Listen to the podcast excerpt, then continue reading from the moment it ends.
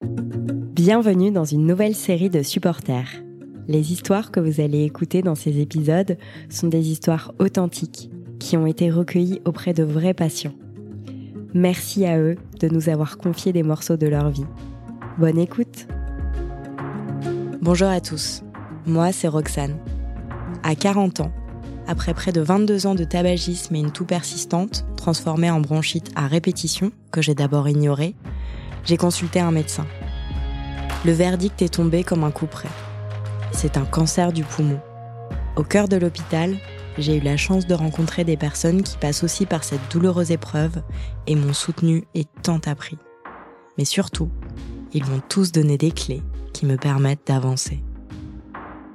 Clé numéro 4, ne pas garder la douleur pour soi.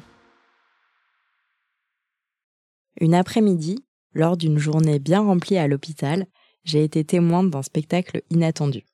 Alors que je m'efforçais de faire un peu d'exercice dans le couloir, j'ai entendu le doux son d'un ukulélé. Intriguée, j'ai levé les yeux pour découvrir une femme aux cheveux roses vifs, assise en tailleur sur un tapis, jouant joyeusement de son instrument. Je me suis arrêtée, un peu surprise par cette apparition musicale venue d'un autre monde dans un lieu aussi sérieux.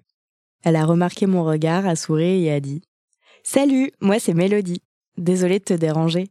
Je viens ici pour jouer un peu pour les patients et les soignants. Ça les détend. Tu veux que je joue pour toi? Étonnée mais curieuse, j'ai hoché la tête. Tu connais Somewhere Over the Rainbow? Elle a ri doucement et a commencé à jouer la chanson. Sa voix douce et mélodieuse m'a immédiatement apaisée. Après la chanson, je l'ai remerciée et nous avons commencé à discuter. J'ai appris que Mélodie était musicothérapeute bénévole à l'hôpital. Elle venait régulièrement croyant que la musique pouvait offrir du réconfort et aider à la guérison. Nos sessions sont rapidement devenues un rituel. Chaque fois que je la voyais, elle me chantait une nouvelle chanson, et parfois je chantais avec elle. Mélodie m'a fait découvrir le pouvoir de la musique dans les moments difficiles. Le jour de notre rencontre, Mélodie s'est confiée sur la brutalité de son diagnostic. Elle m'a raconté la complexité de son parcours médical, de ses traitements à la réadaptation. Mélodie est une femme de 50 ans, mère d'un adolescent qui a travaillé dans l'humanitaire pendant 15 ans. Elle n'a jamais fumé et son diagnostic de cancer du poumon a été une découverte fortuite à un stade avancé.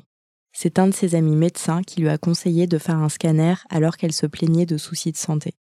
Elle a immédiatement subi une lobectomie et une chimiothérapie. Suite à sa maladie, elle a été arrêtée 9 mois et compte reprendre le travail à temps partiel.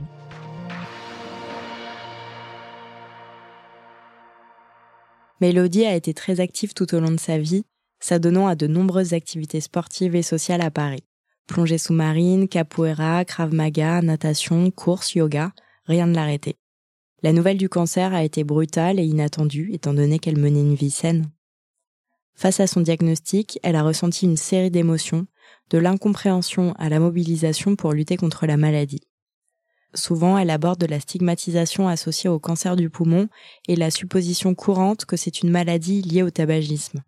Elle souligne que cette perception est largement répandue, même parmi les professionnels de santé. Son histoire me fait réaliser l'importance du soutien, qu'il soit médical, familial ou communautaire, dans le parcours de guérison. Elle nous conseille à tous de ne pas garder notre douleur pour nous, de partager et d'être entouré de personnes bienveillantes. Pendant mon parcours médical, j'ai fait la connaissance de Charlie, un homme vibrant dont la détermination m'a inspiré. Puis il y a eu Myriam, cette maman aimante qui vivait chaque jour avec intensité malgré la maladie. Théophile, avec son calme et sa sagesse, m'a rappelé l'importance de vivre dans le moment présent. Et Mélodie, cette combattante, m'a appris à ne jamais abandonner, même quand tout semblait perdu. Avec ces nouvelles amitiés et le soutien de ma famille, j'ai tenu bon. J'ai appris à accepter mon corps malgré ses cicatrices. Les séances d'information à l'hôpital m'ont permis de mieux comprendre ma maladie et le combat que j'avais à mener. J'ai également décidé d'adhérer à une association de patients. Cela m'a permis de parler, d'échanger et de me sentir moins seule. J'ai également compris l'importance de sensibiliser davantage les gens au danger du tabagisme, surtout les jeunes, Aujourd'hui, après des mois de combat, les nouvelles sont encourageantes. Même si l'avenir reste incertain, chaque jour est un cadeau que je compte bien savourer.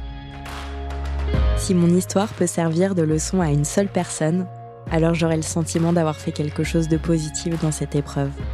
La vie est précieuse et il est crucial de prendre soin de nous-mêmes et des autres.